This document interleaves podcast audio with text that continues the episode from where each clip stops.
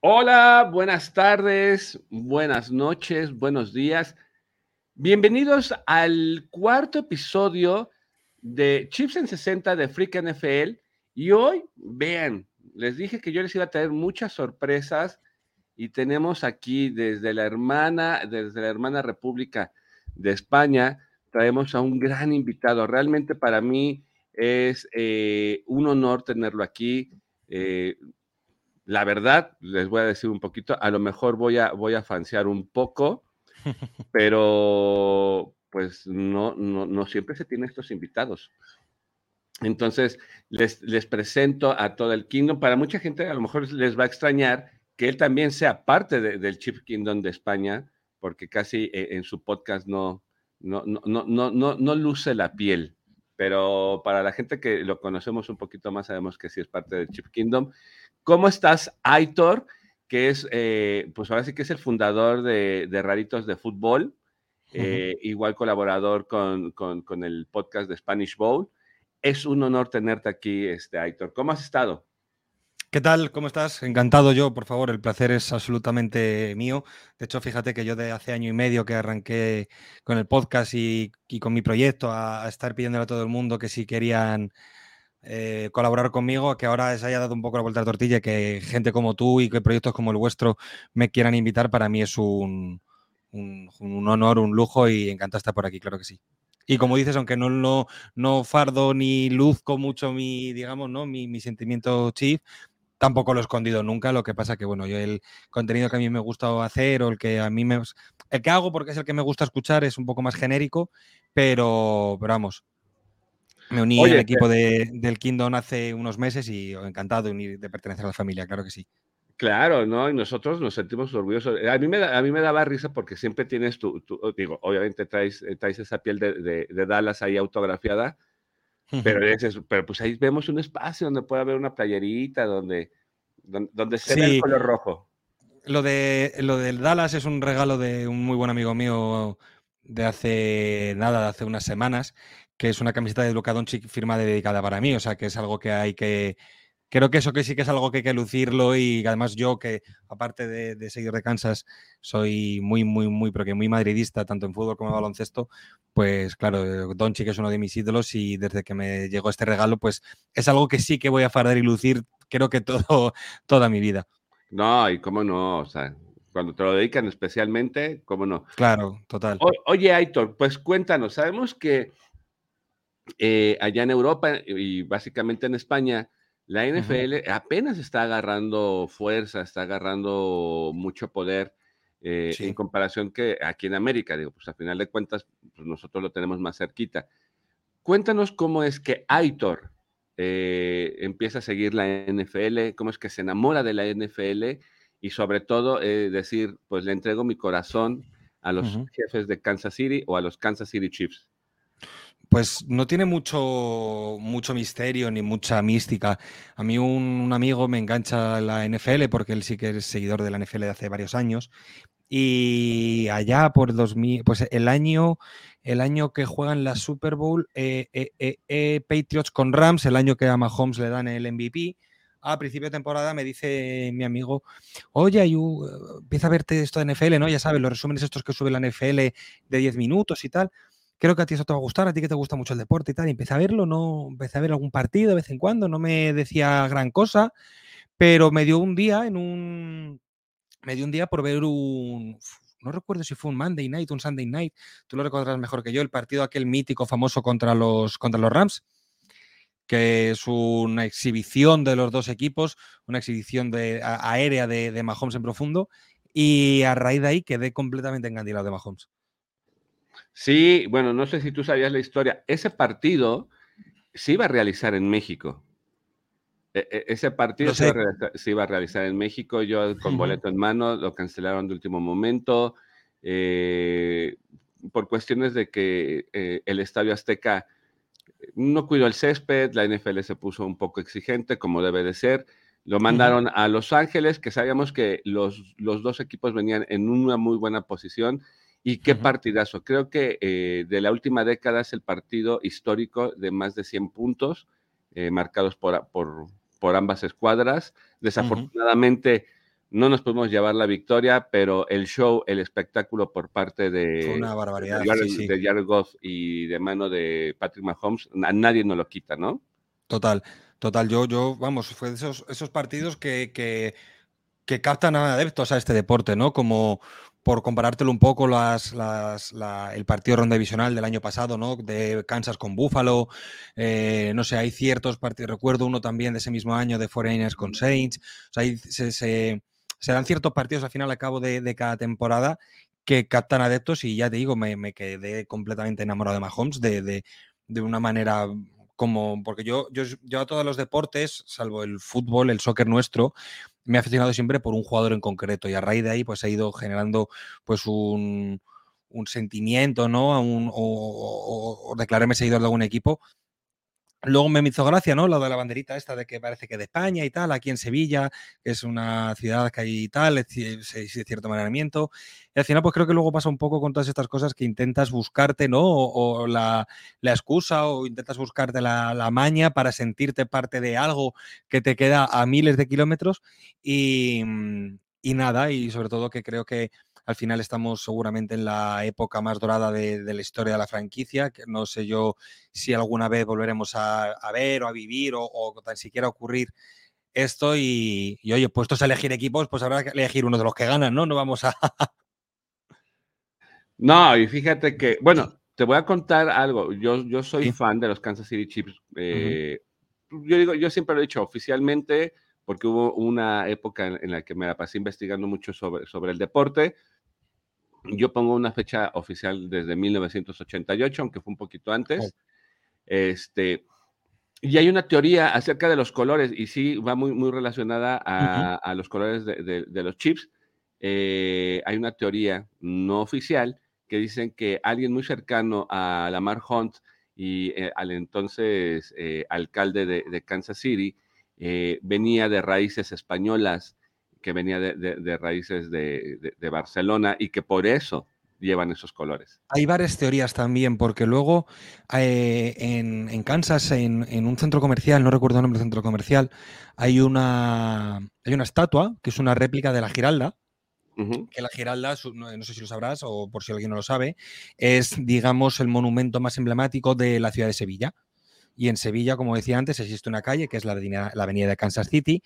Y resulta que este arquitecto, en, un viaje cultural, en un viaje que él quiso hacer para enriquecerse culturalmente para sus obras, para sus trabajos, se quedó enamorado de Sevilla y quiso calcar la réplica de, esa Giralda en, este centro comercial de Kansas City. No recuerdo el nombre, tendría que buscarlo.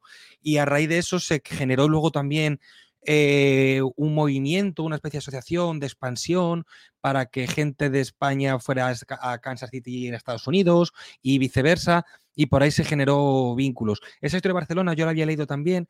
Sí que es verdad ¿no? que, que, no termina de haber una, una teoría oficial o nadie sale a decir, oye, esto fue lo que ocurrió, sino que creo que desde la, incluso de la propia franquicia o incluso de la propia ciudad, les gusta dejar esto, ¿no? Porque esto también al final es marketing, es para hablar de la ciudad, para hablar del equipo y que la gente hable de un equipo por una cosa o por la otra sea más o menos eh, verdadera, siempre es bueno. Yo creo que les gusta dejar ese, ¿no? Ese, esa duda, ese... Eh, ese interrogante. ese interrogante, claro, al colectivo, vaya. Sí, y nosotros, pues qué felices, ¿no? Tú lo acabas de decir bien eh, a ustedes, los hermanos eh, de España, les genera cierta pertenencia a Kansas City, el equipo. Eh, digo, somos realmente todavía somos un fandom pequeño, está creciendo gracias a, todo lo que viene siendo de, Patrick Mahomes. pero realmente Kansas City, Missouri, acoge muy bien a, todo el al hispanoparlante. Hay mucho allí, ¿verdad? sí, bastante. O sea, hay gente de España, hay gente de México, de Centroamérica, Sudamérica, y todo el mundo nos dice que la gente de allá los acoge muy bien. Y creo yo que eso hace que, la misma armonía de la ciudad se sienta en el aire. Total, total. Y, por, rematar con tu pregunta, solo hay que ver también parte de este crecimiento, que además ha sido noticia en las últimas horas, en los últimos días, que no solo que se vaya a jugar en 2023 un partido de Kansas en Alemania, sino que se ha confirmado que van a ser dos. Van a ser uno en 2023 y otro en 2024, que Kansas City va a jugar dos partidos en Alemania, uno por cada año. Y al final eso también es muestra inequívoca de que si... Eh, o sea, de que esto va todo un poco de la mano, ¿no? Que no solo es en, Alemania, que en Alemania em, yo siempre comparo cuando estuve yo en Múnich este año con el partido de Tampa con, Seattle, eh, para el seguimiento que hay ahí en, en, en, Alemania de la NFL puede ser el que hay en España de la NBA, ¿vale? Puede ser allí como un segundo deporte, sí, porque hay además, hay además sí se juega de manera profesionalizada, allí sí que eh, puedes cobrar dinero por jugar a fútbol americano. Y, yo creo que eso es un poco efecto dominó, ¿no? Que si en Alemania, que al fin y al cabo en España tampoco nos pilla tan lejos y tenemos cierta, además, eh, se comparte mucha cultura deportiva con Alemania, pues es símbolo inequívoco de que no solo en Alemania sino que en, países más colindantes y en países que, se comparte cierta cultura europea, pues también hay un crecimiento normal. Hace 15 años había un crecimiento de New England Patriots o de Green Bay Packers, ¿no? Porque era normal. Ahora va a ser normal que haya crecimiento de Kansas, que haya crecimiento de Bengals, que haya crecimiento de Bills. O sea, porque es lo normal y al fin y al cabo es lo bonito muchas veces, ¿no? De, de, por qué nos gusta nuestro este deporte, que es tan, eh, como decirte, es tan cíclico que, da para que haya mucha riqueza a la hora del seguimiento de, los equipos. Sí, y de hecho ahí se coló medio el nombre, todavía no es oficial, pero el partido de este año en Alemania es Kansas City contra Chicago, creo que. sí, contra Chicago Bears. Seguramente sea el 19 de noviembre de este año. El, seguramente, eh, yo creo que el, bueno, el, jueves que viene, el día 11, sale el calendario de la NFL.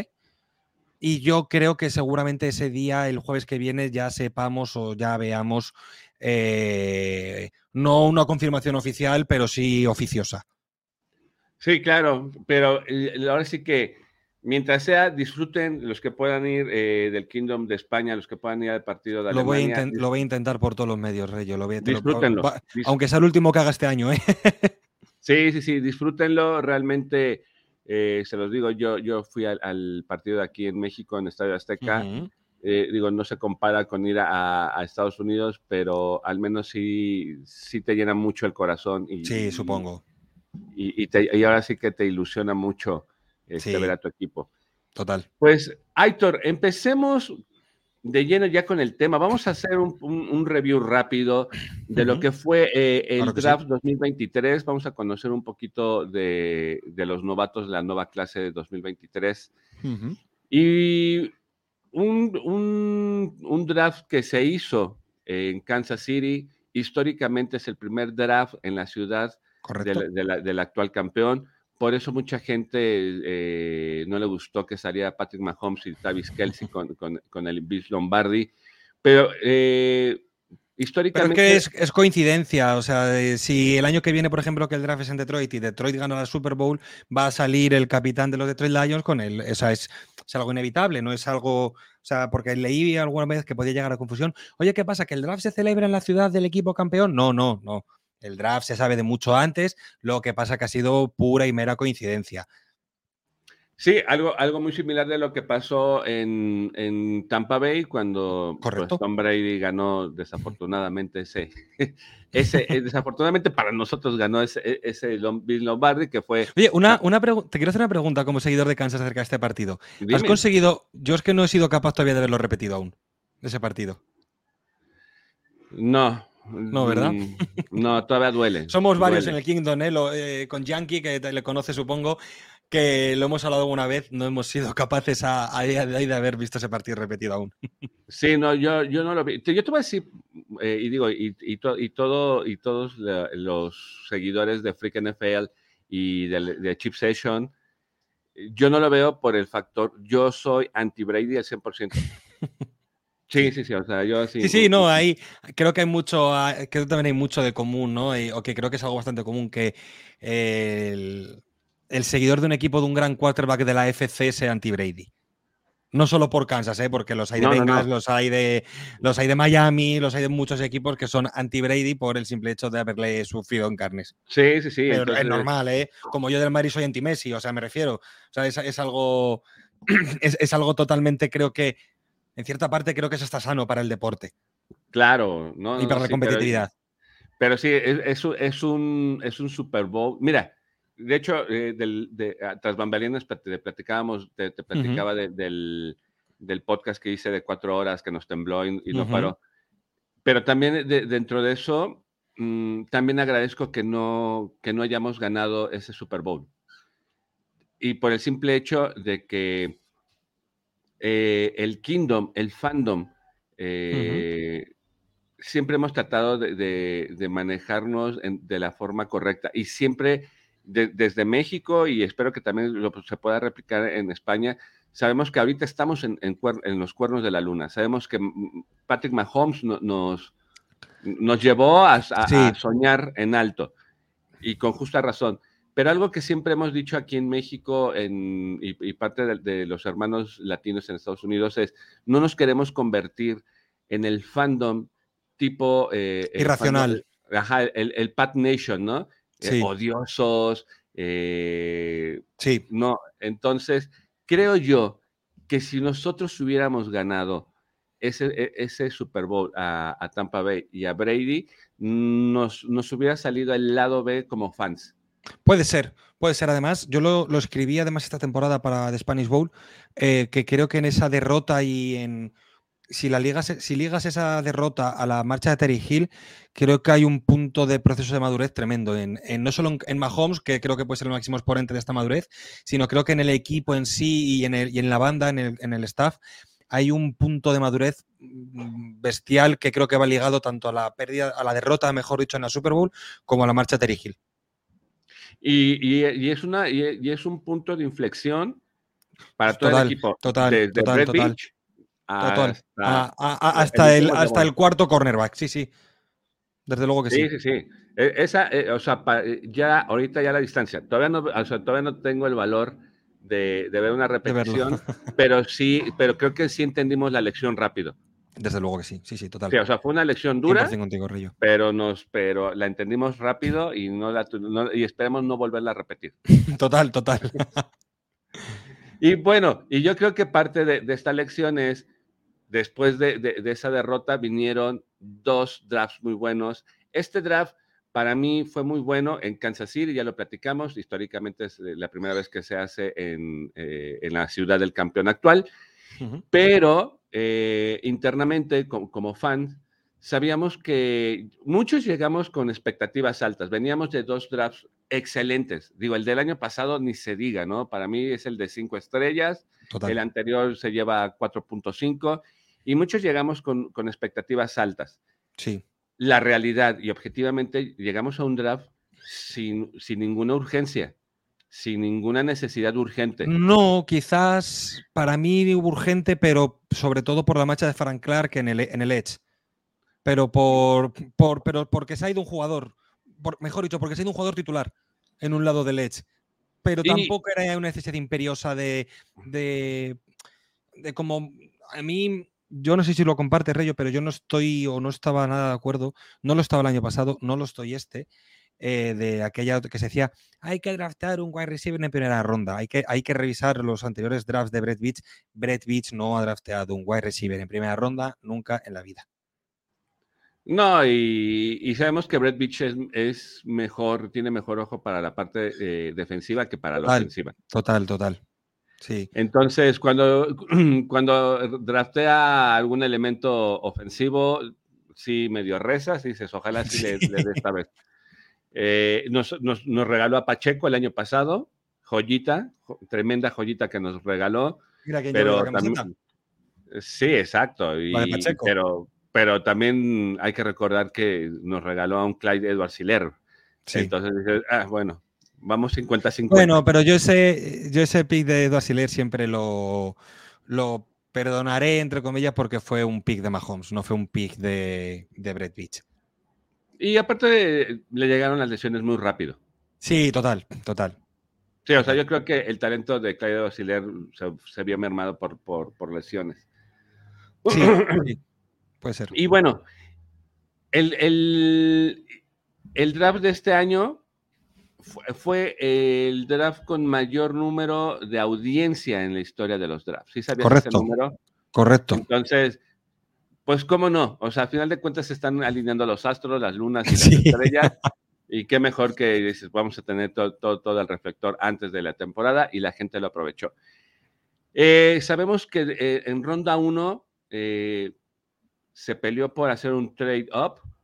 No nos lo regalaron, no nos lo permitieron y tuvimos que escoger a este muchacho en nuestro pick número 31, Félix a Aniduki o Suman. Y Que todo el mundo le vamos a decir Félix, ¿no? Sí, total, total.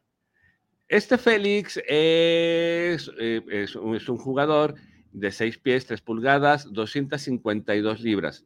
Viene jugando dos años con los Wildcats y registrando 25 puntos traqueadas para, eh, para pérdida y 19.5 capturas. Dos veces eh, galarno- eh, galar- galardonado al Big 12 eh, Defensive Lineman del, del año y una vez galardonado por el Big 12 Defensive Player of the Year del 2022. ¿Tú Ujú. qué nos puedes decir, Aitor? Que es un pick que no me lo esperaba, pero que me gusta.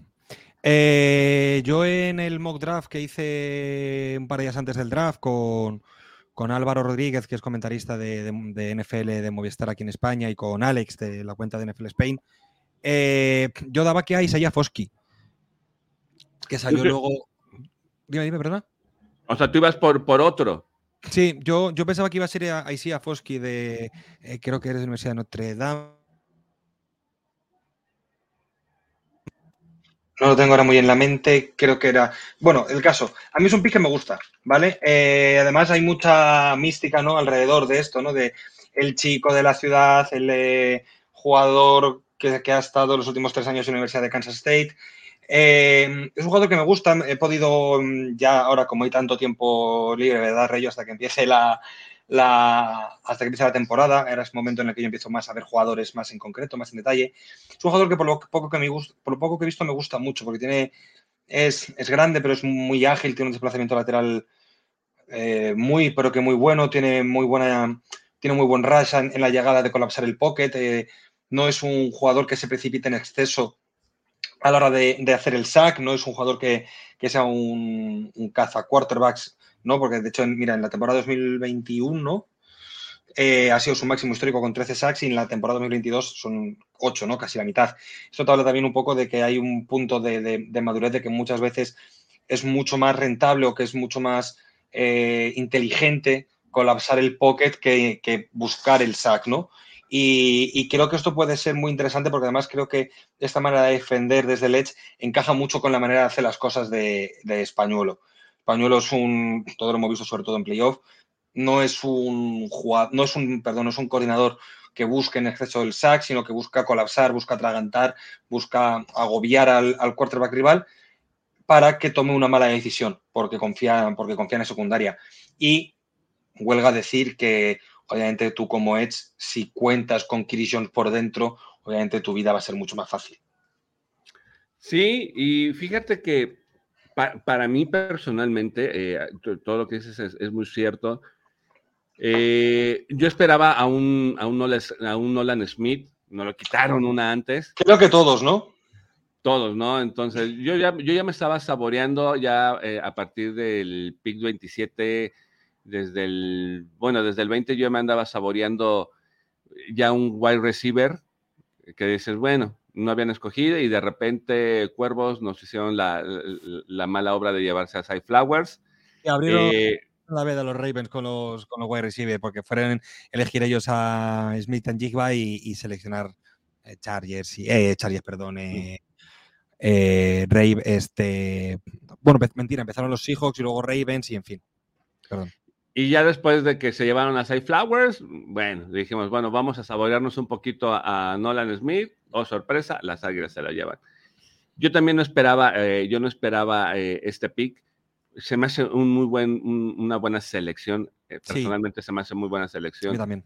La historia detrás del jugador también es muy buena y creo Muy que curiosa. e- e- esa historia eh, nos, nos, da un plus mm, que, que, sabemos que le va a dar eh, un gran empuje. Son cosas como, como la historia también de Pacheco, ¿no? Son cosas que, que también que hace que desde que el minuto uno que firmas el contrato con, con el equipo tengas a todo, a todo el Kingdom eh, de, tu, de tu lado y, y, sientas el apoyo desde, desde minuto uno, porque yo entiendo que luego estos estos chicos tan jóvenes les dirán sus asesores de comunicación y demás, mira las redes sociales, mira el impacto que has tenido, mira lo que dicen de ti y tal, y, esto creo que siempre es positivo y te hace empezar con buen pie tu, tu, periplo, tu andadura en, en este caso claro, Kansas. El, que te acoja rápido el, equipo y la gente. Total, total. Está, está, el, el claro ejemplo de Pacheco. Total, total. Minuto uno y la gente que traía eh, el jersey de. Y ya te pedían, y te pedían ser y te pedían ser titular ya desde la jornada uno cuando eras el, el, tercer running back en el equipo y al final acabas la temporada siendo el running back uno y a mi gusto el que, debería haber sido MVP de la Super Bowl también. O sea. Sí, sí, sí. Mm. Y ahora te voy a contar una historia de este Félix. Por favor. Eh, tú sabes que solamente a ciertos números de jugadores básicamente el top 10, el top 15 son invitados a, estar ahí dentro de, la ceremonia del draft. Eh, como Félix eh, sabía que no iba a estar eh, dentro de, esa gente, siendo oriundo de Kansas City, él agarró su auto y se fue a disfrutar de, ahora sí que de, la Watch Party organizada por el draft estuvo dentro del Kingdom, dentro de la audiencia de la gente que estuvo. Dentro de los 120.000 aficionados que había en esa plaza. Exactamente. Y una hora antes eh, de, su, de su selección, le hablaron para decirle, oye, probablemente te van a seleccionar, regrésate a tu casa. Qué curioso. Es eh, del lugar de, la, de, las, eh, de la central de, trenes a su casa se hace media hora. Dice, agarró su auto, llegó y sorpresa, Kansas City lo seleccionó. Entonces, él sí puede decir, yo disfruté el draft como fan y después lo, disfruté como, como un jugador recién seleccionado de primera ronda y ahora pertenezco a mi equipo de mis sueños. Qué bueno. Sí, entonces para mí eh, creo yo que es muy, muy, muy, muy, muy buena, muy buena, este, muy buen pick. Luego llega en la ronda 2, llega en la ronda 2 este muchacho que realmente mm, es un pick muy criticado. es que es un pick extraño. Mm, demasiado es extraño. es extraño. Es ronda 2, eh, en la eh, ronda 2, en el pick 55 global, llega Rashid Rice eh, de, la Universidad Metodista, de, es, es MSU. Eh, Rice viene de un año muy bueno, muy, muy, muy bueno. O sea, eh, eh, su último año como colegial marca números muy buenos, con 96 recepciones para 1.355 yardas y 10 touchdowns. en, el, en el combine de este año registró 4.55. Cuenta. 4.50 51 segundos, ¿no? En las 40 yardas. Eh, eh, registró 1.5 en, bueno, ese es el 1.5 en división de las 10 yardas. Eh, su vertical, que eso es lo que nos, creo que es lo que lo defiende más. Su, salto, vertical es de 41 pulgadas, empatado con el mejor entre los receptores, y un salto de longitud de 10 pies con 8 pulgadas. Creo yo, oh, yo lo critiqué mucho ese, ese pick, o sea, porque incluso se hizo un trade-up para conseguir ese, ese, pick. Teníamos mejores receptores y teníamos mejores, había corners, o sea, había mejores elementos. Sabemos que la universidad de es, MSU, sabemos que es el alma mater de la familia Hunt. Ahí estudió eh, Toda la familia. el, gran Tata, desde el gran Tata este, la Hunt. Sí, sí, toda la, toda, la familia ha estudiado allí, sí. Hasta los nietos, ¿no? A mí, cuando escogieron, eh, cuando escogieron a este Rashad Rice, lo primero que yo dije en, el chat de WhatsApp del, Kingdom, primero era nacional, ahora ya, está, ya es internacional porque ya también anda por ahí Miguel, anda por ahí este, sí. este Giancarlo. Eh, lo primero que dije, este pick lo, pidió, eh, lo pidió el señor Hunt. Este es, el pick del señor Hunt. Es posible. Pero horas después nos vino Rashid, eh, Rashid Rice a presumirnos que no. Lo pidió Patrick Mahomes. Y recordemos que Rashid Rice fue uno de los eh, pocos jugadores que invitó Patrick Mahomes a su camp que hizo en Texas. Y, abiertamente es, lo pidió eh, Patrick Mahomes, incluso hasta Rashid Rice. En una foto se ve cuando este Patrick Mahomes le marca para, para felicitarlo. ¿Tú tienes algún dato que aportarnos de este Rashid Rice, este Aitor? Sí, a mí es un receptor, como tú decías, que, eh, que creo que a todos nos dejó fríos la elección. Sobre todo, no sé si porque hubiera mejor, no tengo la memoria ahora mismo para ello. Puede que hubiera algún receptor eh, sobre el papel o a priori mejor, pero sí seguro que habría posiciones con, jugadores más talentosos en otras posiciones. Em, es un jugador que en el campo, por lo que he estado viendo estos días, eh, creo que es un pick muy inteligente y que tiene disposición de, eh, no que vaya a serlo ni mucho menos, pero que en esquema tiene disposición de wide receiver 1, porque abarca mucho campo, porque eh, es, muy, es muy rápido en ruta vertical, es muy bueno en ruta cruzada por el medio con tráfico.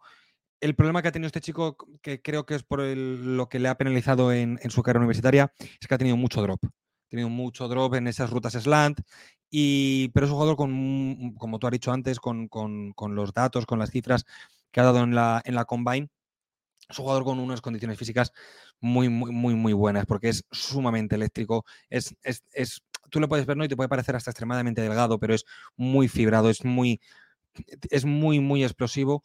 Y puede que sea ese receptor que, sobre todo con lo que hemos visto este año, eh, que pueda que su, que su goal sea el abrir el campo para, para dejar esas zonas medias a los Kelsey, a los eh, iba a decir no, eh, a, los Valdes Scalding, que sea ese, ese, jugador que en su día, cuando sea, si llega a ser un wide receiver 1, sí que sea lo más parecido que hemos visto desde Terry. Sí, fíjate que después, de, después de, del draft tuve mi episodio en, la Mesa Roja, que espero algún momento también tú puedas participar. lo, hice con, con, Pollo García. Y estábamos analizando algo muy, serio. Eh, el mensaje, el mensaje, desde a, partir de este pick, creo que el mensaje oculto eh, se está descifrando. ¿Quién es nuestro nuevo coordinador ofensivo? Claro. Eh, ¿Cuántos receptores tenemos ahorita? Que no, o sea, sabemos que nuestro cuerpo de receptores no es elite, pero sabemos que están a la altura de competirla cualquiera. Totalmente. la llegada de él nos está diciendo, ¿se acuerdan que en 2018 veíamos a un Patrick Mahomes anotando 50 puntos? Pues agarren, amárrense los cinturones a ver otra vez el brazo de Patrick Mahomes. Eh, aquí está una pequeña probadita de que, ok, les le están buscando gente muy rápida. Sí, totalmente. Eh, probablemente lo que tú dices, el único pero que le podemos poner a este Rashid, digo, a, este, sí, a Rashid Rice, son que no tiene manos seguras, pero también nos está hablando de que eh, va a ser un jugador que se va a estar ocupando mucho en zona roja por el simple hecho de, su salto vertical. Total, total. Además, yo, yo es que tengo mucha esperanza este año y es que es un chico que me gustó mucho desde el proceso federal del año pasado. Eh, tengo muchas ganas de ver a, a Sky Moore este año. Tengo muchísimas ganas de ver a Sky Moore. Eh, para mí yo creo que va a ser el mejor año de Sky Moore. Fíjate que Sky Moore Puede serlo. Eh, empezó de menos a más, tuvo un muy buen cierre. Sí. Hombre, su, primer, eh, su primer touchdown de su carrera en NFL es en la Super Bowl. exactamente, o sea, ese hecho de, que dices, vine trabajando algo, vine de, cometer errores, de que me, aún así me dieron mucha confianza y corono con, un touchdown en Super Bowl. Eh, Sky Moore eh, está trabajando un poquito antes de, del minicamp que hizo este Patrick Mahomes. Él, por su parte, ha estado entrenando. Sí, sí, sí, sí. Entonces, eso quiere, eso que está comprometido. Total, total.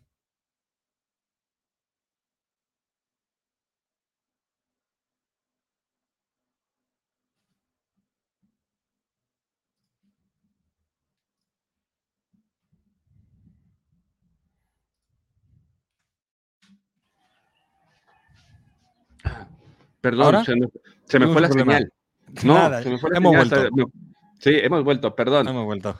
Este, entonces, hasta me espanté que dije, se me fue el internet, pero, pero ya me había espantado, pero no. solucionado. No, realmente se solucionó poquito. Y entonces, entonces, eh, te digo, de Sky Moore, yo creo que esta, esta temporada veremos a un Sky Moore mucho más maduro. Yo también lo creo. Eh, pero por parte de él. Sí, sí, seguro, seguro. Él, él está. Sí, sí, entonces, me va a encantar verlo junto con un Kadarius Tony. eso te iba a decir. A mí es que es un cuerpo de receptores que me, que me genera mucha curiosidad, mucha intriga ver este año, porque que a nadie se le olvide que Kadarius Tony es un receptor de primera ronda. Lo que pasa es que es un chico que, pues bueno, problemático, que se desconecta muy fácil mentalmente de, de las dinámicas del equipo. Pero, oye, también hay que decir que desde que llega de Giants a mitad de temporada, bueno, no sé si mitad exactamente, ¿no? Pero bueno, con la temporada ya comenzada, eh, no se le ha escuchado decir una palabra más alta que la otra, se le ha visto comprometido. Además, me gusta mucho ese papel em, que tiene en zona roja, ¿no? Que tiene como ese, como si fuese ¿no? una, navaja de, una navaja multiusos como lo era Michael Harman, ¿no? Para esas rutas en jet sweep, esas, rutas en las screen, como el, el, touchdown que recibe también en, la Super Bowl, que es el mismo, pero en otro lado, que es Sky Moore. O sea, es un jugador también que creo que para ciertos downs circunstanciales, para un tercer down circunstancial, para terceros downs de corto yardaje, es un receptor muy, pero muy interesante también, ¿eh? Sí, y, y ahora viene la incógnita. ¿Cómo, ¿cómo nos vamos a, cómo nos vamos a presentar ante el rival, oye? O sea, la incógnita. Yo creo que Kadarius Tony va a ser el wide receiver uno, ¿eh? Por, al menos por, no sé si por targets, pero por esquema seguro. Sí, exactamente. Pero también eh, probablemente vamos a ver el debut de los dos, eh, de los dos wide receivers Ross, Justin Ross y John Ross. Entonces, ese es Por todo Justin Ross, ¿no? Yo creo que en el Kingdom es el que más ganas tenemos todos, todos de ver, de, que por fin vuelva, porque es un chico que, que a nadie se le olvide que Justin Ross era un prospect de primera ronda de, draft, pero tiene las lesiones, tiene problemas físicos y acaba cayendo. Pero estamos hablando de un chico que en todos los, en todas las, en todos los mocks, en todas las predicciones que había Pedraf, era un chico de primera ronda. Sí, o sea, le estaba siguiendo los pasos a este llamar Chase. Claro, claro, claro. Era, eh, eh, sí, era, era, de ese, era de ese rango de, de, wide receiver del draft. Sí, y ahí pues vamos a esperar qué, es lo que presentan. O sea, ya tenemos. Tengo muchas ganas yo de ver qué, hace el mago Reed con tanta gente joven y cómo los consigue integrar. Lo normal es que alguno no te vaya a salir bien por pura probabilidad, pura estadística, lo más normal que alguno no te salga bien. Pero, pero tengo muchas, muchas ganas y mucha curiosidad de ver el cuerpo de receptores, sí. Sí, entonces la llegada de Rice pues nos, está indicando que vamos a ir profundo y alto. Sí, sí, sí, tal cual. Sí, sí. Y entonces nos va a servir. Y entonces es cuando uno dice, bueno, ya no voy a criticar tanto eh, ese pick número dos de nosotros. Ya no lo voy a criticar tanto, le voy a dar eh, un beneficio de la duda. Al primer touchdown que haga, sabes como yo que se nos ha olvidado el pick en el que se ha elegido. Exactamente, en el primer touchdown vamos a decir, ok. Total, pues ya está, pues ya, ya ha merecido la pena. Exacto. Y luego llega eh, en nuestro tercer pick, llega eh, ronda 3, en el pick 92 global, llega Juan Morris, un tackle ofensivo de Oklahoma, un, jugador muy, muy, muy, muy versátil. Sí. Eh, llega, él empieza su carrera en, Tennessee, en, colegial, luego pide su cambio a Oklahoma, donde pues termina su, proceso eh, como jugador. Eh, en Tennessee eh, jugó como tackle izquierdo, que mucha gente de repente decíamos, ay, este, Jawan Taylor va a ser el tackle izquierdo. Probablemente no. y luego con la, última adquisición de Tampa Bay que, hicimos hace un par de semanas, sabemos que ya, este Jawan Taylor va a estar del lado derecho. Luego, yo tengo mis dudas aún, ¿eh? Sí, ¿tú tienes tus dudas? Yo tengo mis dudas, sí, sobre todo con, este, con este pick, porque, mira, para que te das una idea, en la última temporada, de 580 snaps, 576 lo ha jugado en el right tackle. Yo creo que quizás pueda venir como de momento como algo más rotacional, pero que si este chico acaba siendo titular, yo creo que Jawan Johnson va a acabar yendo al, lado izquierdo y vamos a ver Mm, repetido lo que se hizo años atrás con Orlando Brown. Sí, exacto. O sea, no, creo, no creo que en la jornada 1 vayamos a ver a Jawan Johnson en el, en el tackle izquierdo. Sí creo que el objetivo que se tiene desde Kansas es que acabe en el tackle izquierdo. Sí, eh, tiene, tiene mucho, este, pues, ahora sí que es un, es un tackle híbrido. Sí, sí, es un, es un tackle moderno. Para que la gente se una idea, es un tackle moderno que te puede, perdón, que te puede jugar en, los dos lados, pero, eh, porque por ejemplo, es que es curioso, en 2020 juega 357 snaps en el lado izquierdo y 7 en el derecho. En el 2021, que tiene una lesión, juega 80 snaps en el izquierdo y 46 en el derecho. Y en el 2022 juega, como acabo de decir, 4 en el izquierdo y 576 en el derecho. Es decir, su carrera ha ido convirtiéndose del tackle izquierdo al tackle derecho. Con lo cual, yo creo que este chico, la, idea que se tiene es que de momento a priori empiece jugando que rotacional, que te pueda jugar como jugador de, como tackle de rotación en ambos lados de la, de la OL, pero que lo normal es que este chico tenga que acabar jugando en el lado derecho, sí, como todos pensamos, bueno, o como muchos pensamos, yo el primero, que Jawan Johnson tenga, vaya a acabar jugando en el, en el tackle izquierdo, porque creo que eso va a ser una decisión única y exclusiva de Andy Reid. Sí, eh, concuerdo contigo, pero fíjate, ahí te viene eh, el, dato que para mí es como muy prometedor. Eh, bueno, es Jawan Morris, bueno, es Jawan Morris Johnson, ¿no? Algo así. Sí. Este, Wanja Morris. Wanja Morris, perdón. Este también tiene juego como, como, guard. Sí, puede jugar por dentro también. Eh, ha, jugado, ha jugado más snaps desde el guard izquierdo que desde el guard derecho, pero donde él es especialista es en, el, en, los, en los lados más externos de la, de la línea. Por eso yo creo que al menos los primeros partidos, incluso la primera temporada, donde le, más le vamos a ver es en todos lados menos en el center. Sí, sí, sí. Y fíjate que hay aquí, para mí, eh, ya leyendo sus números, eh, sus snaps y todo, dices, ok, creo yo que va a ser, eh, va a ser el jugador de rotación natural del lado izquierdo. Sí, puede ser. Pero también ya, ya lo que hemos visto en, en, la free agency eh, de nuestros elementos que ya teníamos, también creo yo que la lesión de, Patrick Mahomes también es una lección que hemos aprendido rápidamente. Sí. Que necesitamos tener una línea ofensiva fresca. Creo yo que por primera vez vamos a ver una, línea ofensiva con muchas con mucha, rotación. Sí con mucha rotación. Sí, porque creo que además que en el, en el Kingdom hemos tenido siempre ese miedo, ¿no? Que a la mínima que un jugador titular de línea tuviese la más mínima dolencia, eh, nos echábamos las manos en la cabeza porque la, profundidad de la unidad era, era muy limitada. Sí, y entonces es el regreso de Lucas Niang. Tenemos un año, tenemos un año también eh, entrenando al señor Kinar, que para mí es mi muchacho, lo quiero ver jugar, es muy agresivo que también ahí es mi duda eh, eh, entre, Guayas y, Quinar, porque también Quinar puede jugar del lado izquierdo. Izquierdo.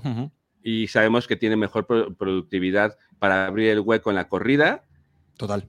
Y sabemos que este, eh, este Isaya Pacheco le encanta correr, sus, corridas siempre van del lado izquierdo.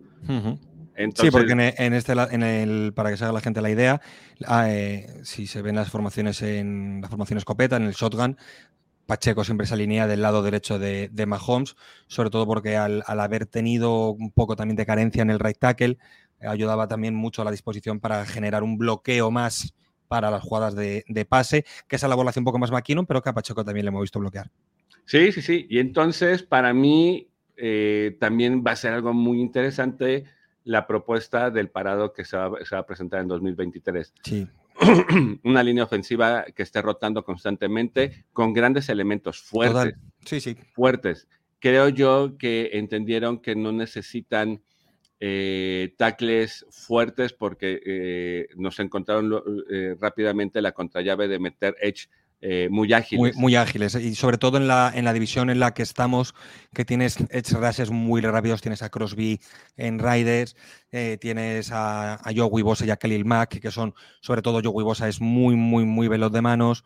Eh, tienes a Randy Gregory en, en, Denver, o sea que son todos esos edge más, más modernos, más que te atacan muy bien desde fuera, que tienen un desplazamiento, ¿no? Haciendo esa circunferencia de que hacen el, que hace mm, el edge rush moderno muy rápido, con mucha agilidad de piernas y muchas veces el tú tener tackles, digamos, más pesados, más corpulentos, más menos ágiles, aunque sean muy buenos con las manos, pues le acaban generando mucha fatiga y eso acaba generando luego mucha fatiga de, mucha fatiga muscular, con problemas en ligamentos de rodillas, por los desplazamientos laterales que le cuestan al final.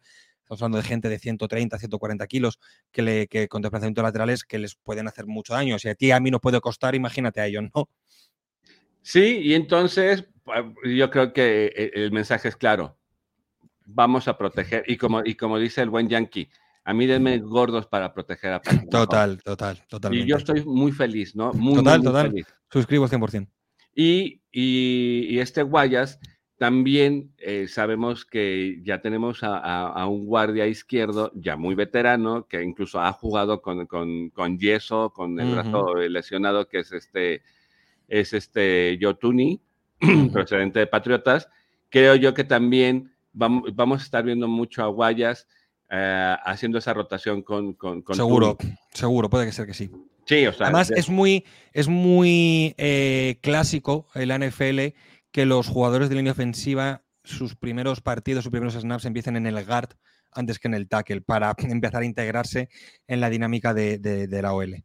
Sí, y sabemos que eh, son, estos jugadores van a tener que entrar luego, luego, porque claro. Eh, la clave del éxito de la OL es la comunicación. Por supuesto, yo hay una, una frase que, le, que, me lo dijo en un podcast eh, Serpi, Serpi Colle de Attack, que no sé si te sonará de la comunidad, que decía que el, el, nivel de una OL no te lo marca tu mejor jugador, sino que te lo marca tu peor jugador el nivel de la, de la OL y es, es una, una, verdad absolutamente lapidaria. Y además yo creo que la OL es una unidad tan especial que creo que hay que tratarla de una manera muy distinta y muy independiente quizás al resto de, unidades y de posiciones del campo. Sí, son, es que deben ser los gordos consentidos. Sí, total, total, total. y luego, fíjate, ah, bueno, y, un dato curioso, uh Morris tiene el nombre, eh, o sea, porta ese nombre y que no tiene nada que ver por un cantante, no sé si te acuerdas de una banda eh, de rhythm and blues que se llama o se llamaba Boys to Men. Sí, claro. Ah, bueno, eh, él lleva el nombre porque uno de los integrantes de esa banda se llama igual. Anda, qué curioso. No, tiene, sí, pero no tiene nada que ver con. Sí, no tiene nada de familiaridad con el cantante. Entonces, son, son de esas cosas que dices, ok, lo podemos entender. Y luego en nuestro pick número 4 o ronda 4 llega eh, otro, otro jugador que para mí se me hace excelentísimo, también muy versátil. Ronda 4 en el pick 119 global llega Chamari Conner, un safety de, Virginia, de Virginia Tech. Él llega como safety, pero también llega con, con, con un pedigrí eh, que marca muy buenas jugadas como corner. Eh, Chamari Conner eh, mide 6 pies, eh, pesa 202 libras. Eh, igual, su velocidad fue lo que más impresionó, yo creo que, para todos. como lo dije, puede jugar como, como safety o como corner. Corrió las 40 yardas en 4.51 segundos, ocupando el puesto número 7 entre, entre el top 10 de, de los profundos. Su salto vertical es de 4.5 pulgadas. Empató, con ese salto empató la, eh, tercera marca eh, dentro de los safeties y un jugador muy fuerte. Su salto de longitud es de 125 eh, pulgadas, empatado con la quinta mejor marca de este año. ¿Tú qué, nos puedes decir de, de Chamari Conner? Que es un pick que me te diría que es de mis favoritos de Kansas, sino el, el pick que más me ha gustado porque mm, para hacer una idea, eh, es el safety moderno. Es, el, es, el, es, el, claro ejemplo de safety moderno, es el safety que lo puedes comparar con un Derwin James, con un Buda Baker, ¿Por qué? Es un receptor que, juega en profundo, que en disposiciones que juega profundo, además es un safety que puede jugar él solo en esas, en esas formaciones de, de cover 1 pero que ataca muy bien el ataca muy bien, o sea, defiende muy bien la zona profunda, ataca muy bien la cobertura del cornerback para esos dos, esas jugadas dos contra uno en profundo, ataca muy bien el slot y ataca muy bien el blitz. Es, decir, es un cornerback muy omnipresente. De hecho, eh, lo estuve leyendo el otro día en esta página de PFF y tengo aquí el dato. Para que os hagáis una idea, en, eh, la última temporada ha jugado 279 snaps en el slot y 253 snaps en la zona más profunda. ¿Vale? Y de esas veces que ha jugado en la, zona profunda, 121 ha atacado la caja. Es decir, prácticamente la mitad de disposiciones desde zona profunda ha acabado yendo al blitz. ¿Vale? Esto me parece muy interesante, sobre todo recalcando un poco lo, que acabo de decir, ¿no? Estando en la división en la que estás, en, con sobre todo, ¿no? Que yo creo que el máximo rival para el año que viene de la división van a ser Chargers. Eh, con el juego de pase excelso que tiene Chargers, creo que es un, un, safety muy, muy inteligente para, para, equipos que te vayan a plantear partidos de, balón. Sobre todo, además, creo que es muy inteligente porque eh, recordemos que la marcha de, Juan Thornhill a, Cleveland Browns, con lo cual eh, no me acuerdo el safety que viene. Eh, Mike Edwards. Mike Edwards, correcto, de Tampa, correcto. Con lo cual creo que también viene muy bien para, para, dar un poco de profundidad a la, a la posición del safety. Eh, sobre todo, sobre todo por lo que acabo de decir, porque es el, es el safety moderno. De hecho, yo en las, en las digamos, en los prospects de, draft, en muchos prospects lo daban como uno de los cinco mejores receptores de la clase del safety, siendo una clase un poco limitada de safeties, que quitando a Brian Branch, eh, el, safety de Alabama, este era uno, de los mejores safeties de, la clase y a mí es uno, ya digo, de los, de los safeties que más, que más me, gusta, sobre todo porque además es muy regular. Eh, fíjate, tengo aquí el dato.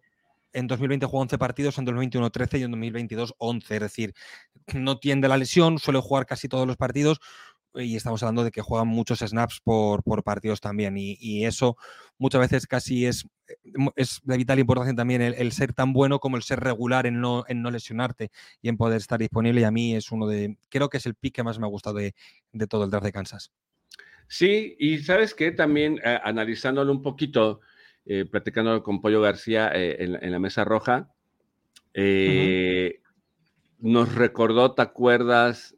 El pick de la Jarius Need. Es algo muy similar a la Jarius Need. La, Jarius Need también llegó como safety, pero su, pero su pedigree olía a, más corner que nada. Sí, pero yo a, este, yo a este chico sí que le veo más jugando en safety que en corner. No lo sé, no tengo ni idea. Pero por lo poco que he podido ver, sí que me lo imagino mucho más en ese safety moderno que en un, que en un cornerback. Sí, pero recordemos que el próximo año, exactamente dentro de un año, vamos muchos vamos a estar sufriendo y vamos a estar derramando lágrimas. Se nos vienen varios contratos, varios contratos de novatos y, y, se viene el contrato de, Nick Bolton, el de Willie Gay, se viene el contrato de Chris, Humphrey. Eh, de Jones. porque Chris Jones va a haber que renovarle ya. Chris sí, exacto. Eh, hay que ver solamente la renovación ayer de Dexter Lawrence con Giants, que era un promedio, creo que era de 23 millones de dólares al año. Chris Jones no va a pedir los 31 y medio de Aaron Donald, pero no va a pedir los 23 millones de Dexter Lawrence. Y obviamente se los tienes que dar. Sí, y sobre todo se viene el contrato de este Troy Smith, y se viene eh, la renovación del contrato de, la Yarius Need. Y que poniéndolos en un orden decimos, pues, ¿quién es el, más sacrificable? Pues la Yarius Need. Sí, por desgracia sí. Por desgracia, sí, porque, porque hay muchos equipos que funcionan así, que, sí puedes tener un rookie que es muy bueno y tal, pero sabes que puedes, si lo haces, si haces un buen trabajo de draft, puedes llegar a cubrir o a suplir esa pieza, ¿no? Un dicho muy típico aquí en España, ¿no? Que es a rey muerto, rey puesto. Pues, Exacto. pues esto, esto es un, poco lo mismo. Y, ahí pues vamos a, ahí vamos a estar pues muy al pendiente a ver qué pasa con esos contratos. Sabemos que en el equipo las finanzas no son muy sanas. Sabemos que, este Brett Beach hace magia, pero lo que se viene el próximo año tiene que ser una, una proeza. Y luego, En el siguiente pick les voy a, les voy a comentar. Este fue este, el siguiente pick a mí me súper encantó. Eh, en el pick número 5, en la ronda 166 eh, global, llega BJ Thompson, eh, un linebacker de Stephen F. Austin, una universidad muy chiquita, una universidad que nunca ha brillado por su programa deportivo y, sobre todo de americano, pero es un, es un jugador que me, que me encantó. Eh, este Austin eh, en las últimas tres temporadas inició 27 juegos registrando 69 tacleadas totales con 18.5 capturas, con, eh, con, con, una, con, una, calificación de 4.4 de velocidad en las 40 yardas. en su vertical, no, Sí, en su eh, de velocidad marcó 4.4 e, en, en, las 40 yardas y un salto de 40 pulgadas en su vertical y un salto de, longitud de 135 pulgadas. o sea, todo el mundo de repente puede decir, ay, pero BJ Thompson, ¿quién es? Deja quién es BJ Thompson, ve estos números. Sí. Ve la velocidad en las 40 yardas. Solo, solo hay que ver que Mira, me gusta además la imagen que tienes puesta. No tiene cuerpo de Chras. No tiene cuerpo de outside linebacker. No. Tú, le pones, tú, mira, donde pone ahí outside linebacker, tú le pones wide receiver y te crees que es un wide receiver. Por, por, la, por, la, por la primera imagen física que te da, ¿no? Luego le ves y obviamente es un, es un edge. Lo que pasa es que es un edge atípico. Exacto. ¿Sabes qué se me vino? Lo, lo, platicaba con Pollo García. Cuando vi este, este pick, me gustó. Eh, creo que es como muy ad hoc al, a la ronda. Eh, sí, tal cual. Sí, o sea, son de esas joyitas que dices, es una joya para la ronda. Sí, sí, total. Eh, pero ya viendo sus números, analizando sus números, ¿sabes qué se me vino a la cabeza? Dije, lo vamos, vamos, su debut más soñado va a ser contra Bengals. Lo trajeron para despedazar a Orlando Brown. Así de sencillo. Así de sencillo yo lo vi. ¿Tú qué dices?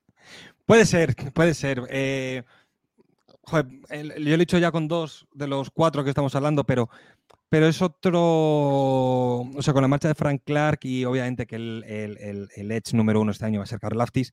Eh, pero este chico viene, yo creo que para la rotación de Carl Laftis. Viene para. O, para, o para en, en downs circunstanciales que sabemos estas cosas que le gusta hacer mucho español, ¿no? El cambiar a jugadores de un lado a otro, sacar a, a Chris Jones del, del nose tackle y, meterle por fuera a Chris Jones a veces, ¿no? Estas cosas que hace a veces español, que tú lo ves en el partido no lo entiendes, pero bueno, como no eres español, pues no, no puedes decir nada. Y, creo que viene para, esa, esa, rotación. Me lo puedo imaginar también eh, en ciertas jugadas, en una disposición de 4-3, acompañando a, a Willie Gay y a Nick Bolton y luego atacando el blitz por fuera. Em, va a ser curioso lo que van a hacer con él, porque creo que es lo que, lo que decíamos, ¿no? Creo que es un. ¿Cómo decir? Es un prospect de una manera para una posición tan atípico que creo que puede ser muy curioso lo que puedan hacer, ¿no? Luego lo mismo le ponen como rases normal y punto, pero, pero no le veo yo las condiciones como para un, un Edge por fuera al uso y normal, sino que le podamos ver en mucha más rotación y sobre todo me lo imagino atacando desde, desde, desde esa posición de más de outside linebacker que de, de Edge, ¿no? En unas formaciones de 4-3, colapsando uno de los dos lados de, la línea ofensiva. Sí, y sabes que también a mí me, me, encantó porque es un jugador, como, como lo acabas de decir, de mucha rotación, pero que también le, nos muestra, eh, que nos da esa posibilidad de que mostremos otro, eh, otra, mm, otra variante de nuestra defensiva.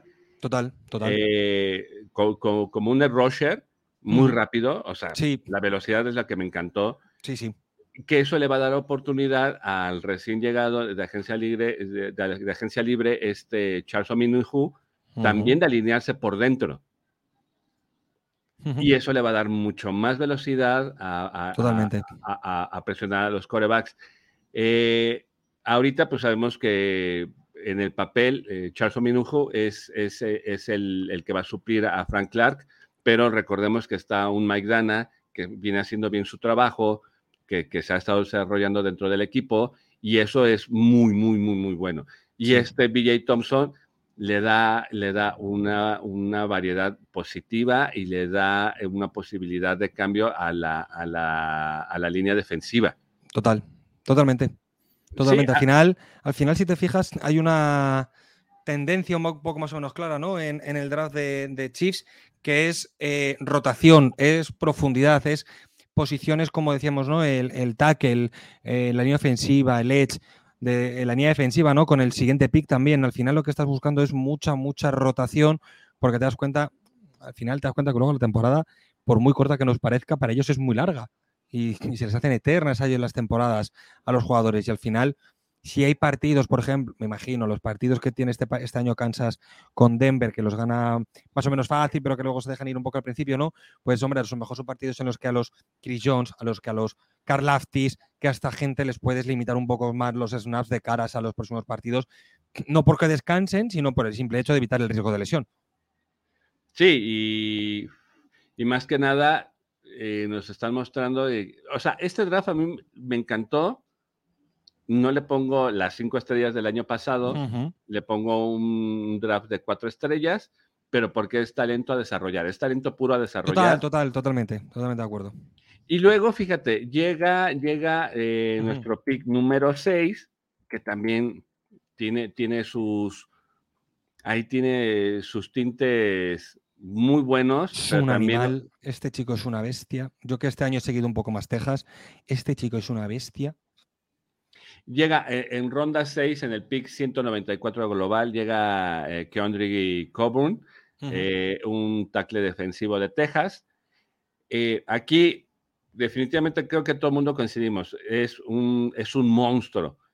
Y sabemos, y huele y apesta, como les decía, va a ser el que va a suplir a nuestro Derek Nady. Derek Nady regresa un año más, pero yo creo que él es el que lo va a suplir. Sí, pero nadie ya es veterano, nadie no. Es, un chico pues llamado a, pues eso, ocupar su posición, es que lo, has clavado. Sí, Y, creo que sus números son muy buenos. Te voy a contar un poquito de este Por favor. Eh, mide 6.6 pies con 240 libras. Ahí el bebé está chiquito. Eh, tiene, ah, digo, apareció en 33, en 33 juegos en este último año, con 27.5 tacleadas para pérdida y 20.5 capturas durante ese lapso.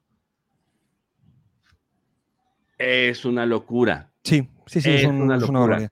Yo le comparo mucho em, porque este tipo de, jugador eh, interno de la línea defensiva eh, es como lo que ha podido ser este año un Karen Saunders, ¿no? En, Chiefs. Es ese, es ese jugador que es bueno por físico, no porque tenga una, técnica muy depurada de manos o de pies, pero que es tan increíblemente superior físico que tiene esa, tiene esa explosividad en, en las dos primeras arrancadas que se lleva a gente por delante. Sí, e, es que su fuerza es impresionante. Claro, mira, mira, ¿recuerdas el partido que hace Calen Saunders este año contra Jacksonville en, en, el, partido que es de ronda divisional? Divisional, exacto, donde se lesiona, donde se lesiona, eh, Mahomes. donde se lesiona Mahomes. Sí, el partido que Calen Saunders es excelso. Porque exacto. es, porque, porque hace unas cosas que son de, bestias de la naturaleza. Y, y este chico contra Corbun que André Coburn, perdón, va un poco en esa línea de, jugador tan físico. Sí, y eh, el juego de pies que trae este Coburn me encanta. E, ese brazo muy corto. Claro. Pero, pero potente. No tiene, esa técnica tan depurada de, de como eh, lo tienen otros jugadores quizás de menos, de menos tamaño. Pero claro, tiene esas dos batidas que tiene de, explosividad en, en, el snap son, son, son, son dan hasta miedo. Sí, sí, sí. A mí me, a mí me encantó este pick.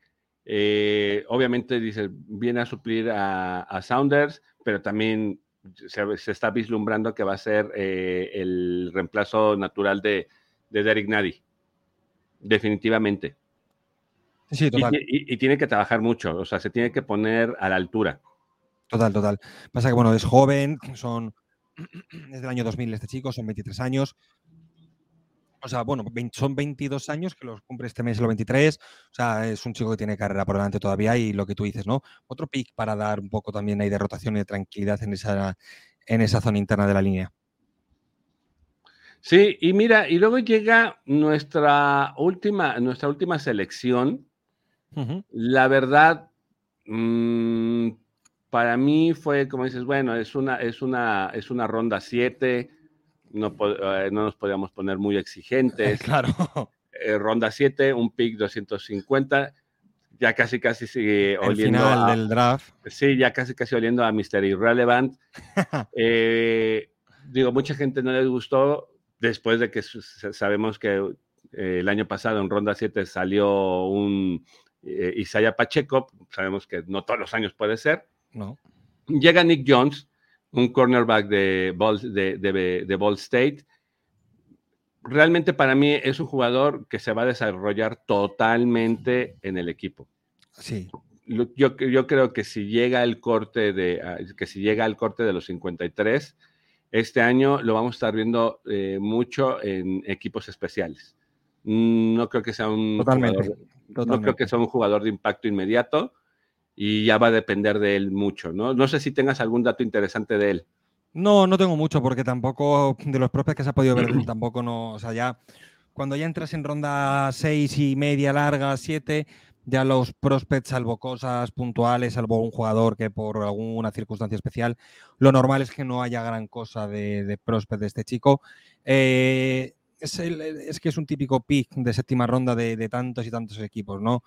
Cornerback de séptima ronda que lo mismo hace, lo mismo hace equipo, lo mismo hace no.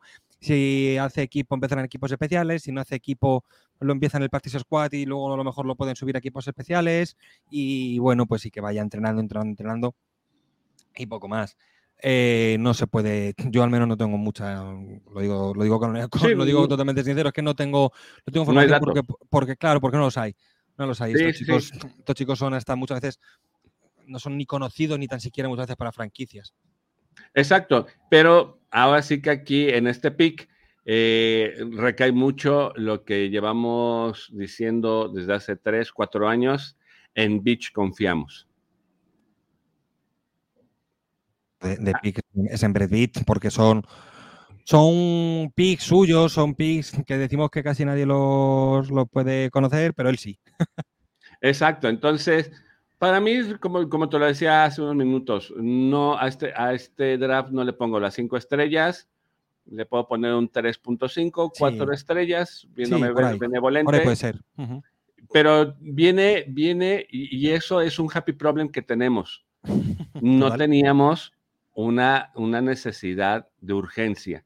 No, al igual que por ejemplo el año pasado en el cornerback y en la secundaria sí que había ciertos problemas más y que se necesitaba eh, un cornerback en principio de, alto nivel, ahí sí salió en primera ronda, y dices, oye, pues, pues este año ya he, cubierto. es, lo que, es lo que decíamos hace una hora que hemos empezado a grabar, ¿no? No era un draft de excesivas carencias, de excesivas necesidades en ninguna posición, y a los ocho me remito, ¿no? Eh, creo que sí ha habido algo común en lo que hemos hablado de todos los picks, es que, se, es, o lo que estamos sobre todo más de acuerdo, es que es un draft para hacer mucha profundidad de banquillo, para tener dar mucha rotación en según qué posiciones.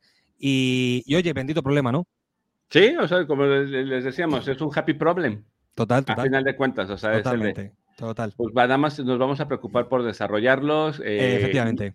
Y, y, yo creo que esta clase 2023 eh, de novatos eh, recae mucho en las ganas, en las aptitudes y todo lo que quiera aportar el mismo jugador hacia su carrera profesional.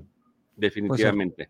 O sea, leí, leí un artículo hace unos días que ha sido el año que por lo que se suele, desde que de lo que se filtra desde las franquicias eh, post-draft, de que más impacto han tenido las entrevistas a la hora de seleccionar jugadores. Por eso que haya quizá habido jugadores que hayan salido en primera ronda y en segunda que no se esperasen, porque las entrevistas han tenido más, no sé si más peso que otros años, pero sí al menos han tenido mucho peso. Sí, a mí me encantó. O sea. Sí, sí. además, yo me divertí mucho este draft, ¿eh? Yo me divertí mucho. Yo me divertí muchísimo. La primera, noche, me lo, pasé, primera noche aquí en España me lo, me lo pasé como un niño pequeño. Sí, y te voy a contar una anécdota. Yo estuve a cinco minutos de, de haberme ganado el premio del Super Bowl Challenge eh, donde te llevaban al, draft, quedé en cuarto lugar eh, mundial.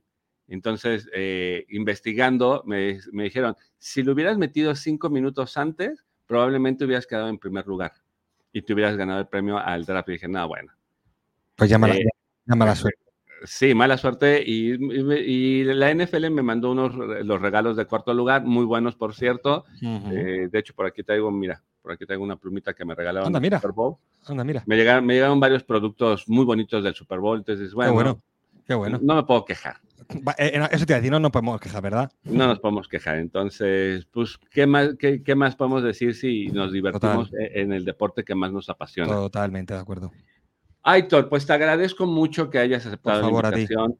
Eh, espero que más adelante te, pueda ver en mi proyecto personal de la Mesa Roja Total, Totalmente. Eh, para, los seguidores de, de, Freak NFL, eh, ¿dónde podemos leer, dónde podemos ver a Aitor?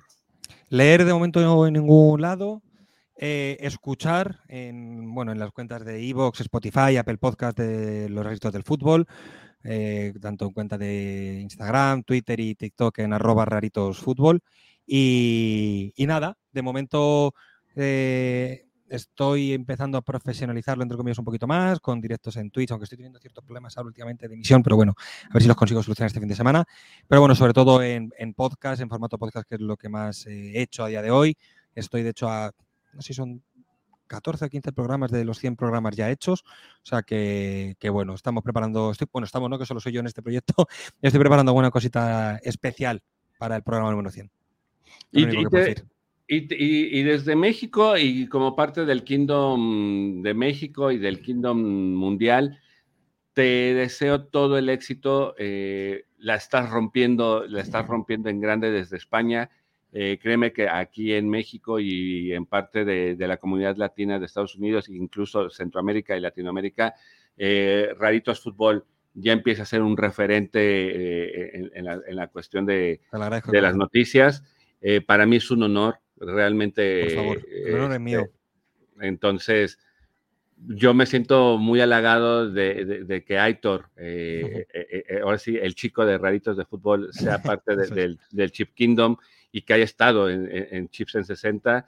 Te mando un gran abrazo hasta España, agradeciéndote nuevamente y pues nos tenemos que despedir desafortunadamente, pero espero que en, próximos episodios estés aquí otra vez acompañando. Por supuesto, ya sabes que solo me tienes que poner un WhatsApp y nada, agradecerte la invitación, el honor, el lujo de haber estado por aquí, de conocer, gracias a esto que nos gusta tanto, ¿no? Esta pasión que tenemos, conocer a, a gente como, como tú es lo, más bonito que tiene, que tiene este tipo de proyectos y desearte a ti la, suerte y todo el ánimo del mundo. Ya sabes que solo me tienes que poner un WhatsApp, coordinamos y, nos ponemos en marcha con cualquier cosita.